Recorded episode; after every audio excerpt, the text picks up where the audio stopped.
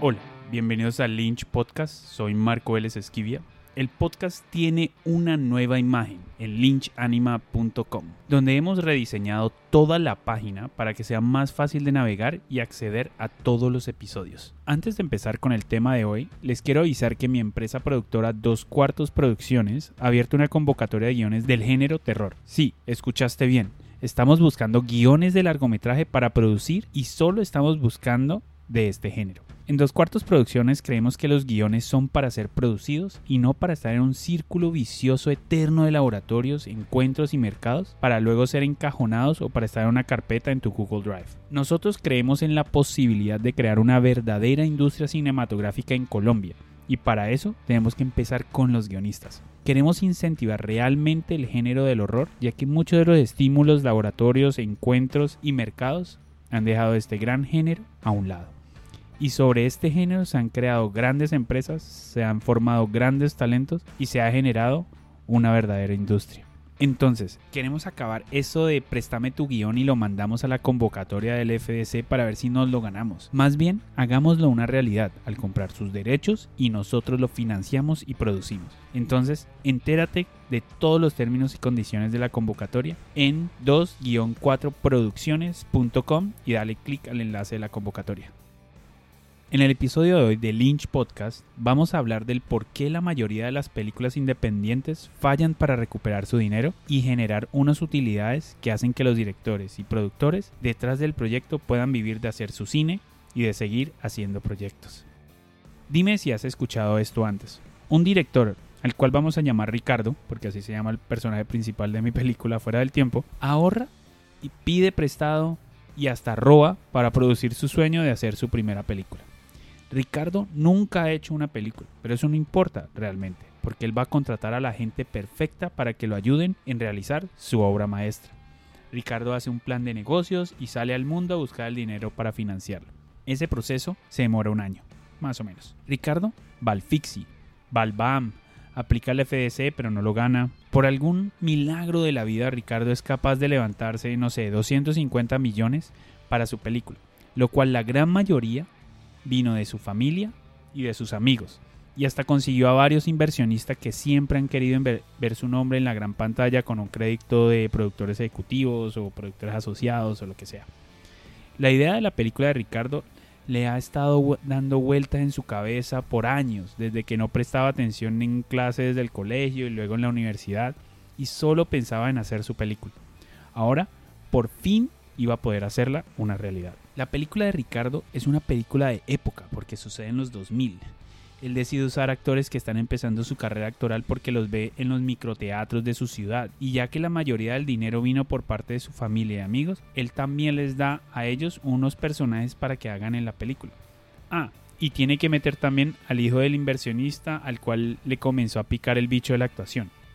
Viajemos en el futuro un poco y vamos a darle a Ricardo el mejor escenario tuvo la posibilidad de conseguir a muy buena gente para su crew y filmaron una buena película.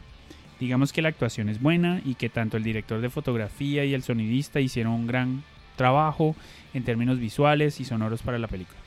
Ricardo sobrevive a la etapa de postproducción porque le tomó otro año más para poder terminar la película porque se quedó sin recursos durante el proceso. Eso pasa más seguido que lo que creen. Entonces Ricardo se gasta meses y meses buscando más recursos, aplicando al FS de postproducción y no ganándolo. Él consigue el dinero que necesita de otros familiares, amigos y Ricardo por fin termina su película. Ahora, Ricardo decide mandar su primera película terminada a Cannes todo el plan de distribución de Ricardo recae en ser seleccionado por este festival, ganar algún premio ahí y que le den un gran cheque de algún productor o distribuidor. Y allí su carrera como director verdaderamente comienza y puede pagarle con ese cheque a sus amigos, familiares e inversionistas por el apoyo que le dieron. Cannes recibe alrededor de 2.000 películas para ser evaluadas y de allí un alrededor de 50 películas son seleccionadas para los diferentes programas. Eso significa que el 97.5 de las películas son rechazadas por parte del festival.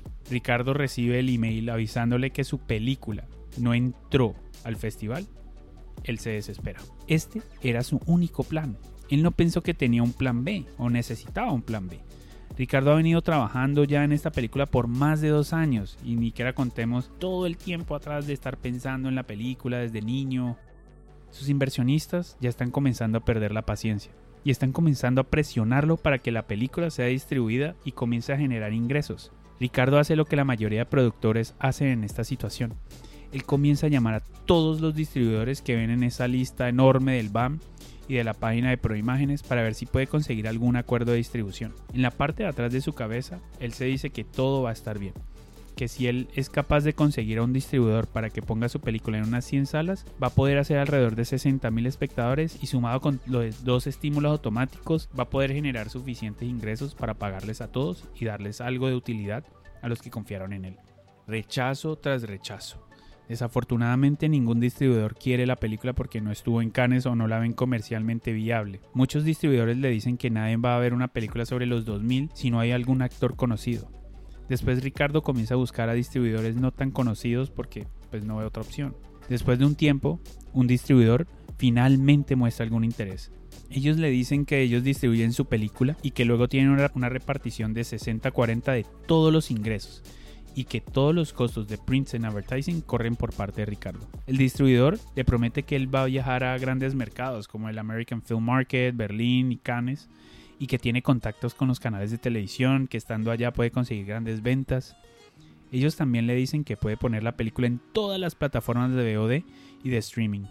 Ricardo cree que sus plegarias han sido contestadas, que la Virgen se le apareció. No es exactamente lo que tenía en mente, pero es mejor que nada. Él recibe un acuerdo de distribución, se, lo manda a su tío, que es abogado de familia, para que le dé una mirada. Su tío mira el contrato y lo lee cuidadosamente, pero lastimosamente el tío no sabe qué buscar en un contrato de distribución y no ve toda la letra pequeña. Todo empieza bien cuando el distribuidor parece estar emocionado y comienza a trabajar con Ricardo para intentar tener la mayor cantidad de salas.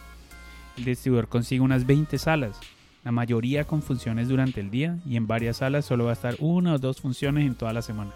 El distribuidor le dice a Ricardo que no pudo venderla para más salas porque unas salas la ven muy comercial y en otras no la ven para nada comercial. Ah, y que de paso hay que pagar algo que se llama BPF, el cual es como un impuesto que pagan los productores por la actualización de las salas de celuloide a digital de las salas de cine. Luego, que el distribuidor le dice a Ricardo que necesita la primera parte de los estímulos automáticos para poder hacer la promoción y distribución, Ricardo se los da porque el, distribuidor le vende la idea de que como esa plata no es suya, sino que la están regalando, entonces Ricardo le da la primera parte de los estímulos automáticos de promoción del FS al distribuidor para que pueda hacer la promoción y distribución de la película, para que haga las copias, los trailers, los afiches, la publicidad, etc., ya que el distribuidor tiene mucha más experiencia en esto que Ricardo. En los días próximos al estreno, Ricardo no siente mucho apoyo por parte de su industria hacia su película. Su familia y amigos recomiendan mucho la película en sus redes sociales, pero se siente olvidado por Proimágenes, ya que no le da el bombo que le ha dado otras películas en el pasado en sus redes sociales o en sus boletines. Ricardo hace varias entrevistas que el distribuidor le consiguió, pero no son entrevistas que parecen que le van a dar un conocimiento grande de la película a su público. La película sale a salas de cine. Aunque tiene muchos sentimientos encontrados, Ricardo se siente feliz al ver su película en la pantalla grande en una sala de cine Colombia. Sus amigos y familiares le escriben y lo llaman para felicitarlo. Ricardo siente una gran satisfacción porque siente que la película le gustó a la gente, pero se siente preocupado porque no sabe cómo va a hacer para pagarles a los inversionistas, amigos y familiares. Ese primer reporte de la taquilla viene el lunes en la mañana y se da cuenta que apenas hizo 500 espectadores. Ricardo se comienza a desesperar. El distribuidor le informa que probablemente no haya una segunda semana en la mayoría de las salas, pero que él va a seguir intentando para que la película esté en un circuito más independiente de salas y que allí pueden seguir haciendo ingresos. Que esto es muy normal, le dice el distribuidor a Ricardo. Llega el jueves y le da la nota final, 800 espectadores. Pero Ricardo siente algo de esperanza cuando el distribuidor pone la película en Apple TV, Amazon, Google Play y en otras plataformas de VOD. Pero comienzan a pasar las semanas y las semanas se vuelven meses y no hay información nueva por parte del distribuidor. Ricardo le escribe primero y luego lo comienza a llamar, pero nadie contesta. Pasa un año y llega el primer reporte a su email. Ricardo corre para abrir el email mientras le reza todos los dioses posibles.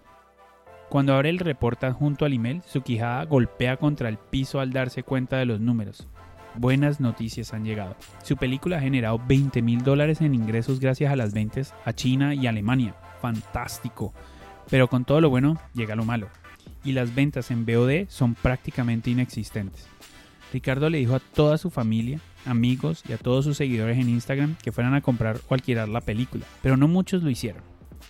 Pero bueno, 20 mil dólares es mejor que nada. Ricardo llega a la última página del reporte donde está esperando ver un balance final para él del 60% de ese dinero, pero lo que encuentra es que la película está en rojo, debiéndole al distribuidor alrededor de unos 30 mil dólares. La razón de esto es porque en el contrato el distribuidor tiene que deducir los gastos relacionados a los fees de los mercados, los costos de los entregables, costos de viaje, alimentación, diseño del póster, trailers, gráficos y otra serie de gastos que como el tío abogado de Ricardo no sabía de estos temas y no sabía que tenía que ponerle un límite a estos gastos, la película de Ricardo siempre va a estar en rojo con el distribuidor y nunca va a generar otro ingreso para Ricardo. Esto, lastimosamente, es lo que llamamos en el medio como contabilidad creativa. Ahora, Ricardo ha perdido el control de su película. No ha recibido ningún peso. No le puede pagar a sus inversionistas. Ha perdido toda la esperanza de ser un gran director de cine porque después de esta terrible experiencia no existe la mínima posibilidad de que alguien vaya a invertir en sus películas de nuevo. Ricardo toma un trabajo que detesta, pero lo hace para poder sobrevivir, poder ahorrar y pagarle simbólicamente a sus inversionistas mientras olvida su sueño de hacer cine. Él termina lleno de rabia y de dolor ante el mundo y ante sí mismo, porque siente que el negocio de hacer cine es injusto y no pueden reconocer que él tiene un talento impresionante. Sé lo que estás pensando. Piensas que estoy solo contando una historia exagerada y que el mundo del cine independiente normalmente no es así. Ricardo hizo una gran cantidad de errores y debes pensar que la gran mayoría de la gente no puede ser tan ignorante con el proceso estándar de hacer y vender películas independientes. Me gustaría decirte que esto no es verdad. La historia que te he contado es desafortunadamente demasiado cierta. Ricardo no es exactamente una sola persona, es una recolección, una composición de muchas historias del cine que he escuchado. No importa si eres un profesional con muchísima experiencia o apenas eres un estudiante de cine que está empezando. Si no has pasado por este proceso o te has educado con todo lo que se viene con vender películas, probablemente vayas a perder dinero en vez de hacer dinero haciendo tus películas. Ese es el verdadero problema. A la mayoría de los directores y productores solo le enseñan que la forma tradicional de distribución es la única manera de hacer dinero con sus películas independientes. Las escuelas de cine, no importando de dónde sea, porque yo estuve en dos en países diferentes, están enseñando ideas de que de milagro servían hace 30 años. Las reglas del juego han cambiado considerablemente desde entonces. Hoy en día hay muchísimas oportunidades para los cineastas, pero con oportunidades viene mayor competencia. La tecnología nos ha hecho más fácil poder producir un largometraje, una serie o cualquier contenido audiovisual de alta calidad, pero cada mes miles de películas son arrojadas al mercado alrededor del mundo los consumidores tienen tanto contenido disponible para ver, probablemente le toma a una persona 10 vidas para poder consumirlo todo. Los directores independientes tienen mucha competencia por la atención de los consumidores. Hace unos años estaba hablando con un amigo director y me dijo que iba a hacer una película sobre el conflicto armado en Colombia. Le pregunté que cuánto era su presupuesto y que cómo planeaba hacer el marketing de la película y cómo pensaba venderla. Él me dijo que el presupuesto era alrededor de un millón de dólares que tenía muchos contactos de inversionistas y donantes que estaban interesados por el tema. Su idea era producir la película y luego iba a trabajar con un distribuidor grande en Colombia, iba a ir a un festival grande con un agente de ventas muy conocido para que vendiera la película a todo el mundo. Le pregunté que si tenía algún actor conocido. Me dijo el nombre de un actor muy conocido en otro país que estaba pensando, pero que todavía no le había respondido que si quería hacer la película pero que la mayoría de los actores eran actores que estaban empezando o que no tenían gran reconocimiento. Aunque no tuve el coraje de aterrizar su sueño con una cruda realidad en ese momento, podemos ahora mirar lo que debí decirle así le fuera a partir el corazón. Él tiene una película de guerra en Colombia, sobre el conflicto armado, sin actores conocidos, de alto presupuesto, y su única forma de poder pagarle a los inversionistas de la película es rezar para que la película coja la atención de un distribuidor grande en Colombia y que un agente de ventas internacional de gran reputación tome la película y pueda venderla en todo el mundo mientras la película es seleccionada a un festival como Cannes, Berlín o Sundance. Ese es su plan de negocios. Pero los milagros no son un plan de negocios. Por supuesto, hay excepciones.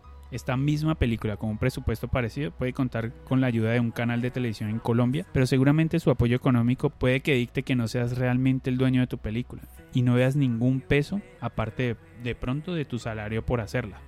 Pero antes de que decidas que de pronto es un muy buen trato ir a convencer a este canal de televisión para que financie tu película. Si no eres un cineasta con algo de experiencia y no tienes ninguna conexión real adentro de ese canal, va a ser extremadamente difícil vender tu película a ellos vas a tener que ir por la ruta tradicional de buscar distribución en Colombia al tocar la puerta de cada uno de los distribuidores y esperar que uno de ellos tenga esa relación y conexiones con esos canales.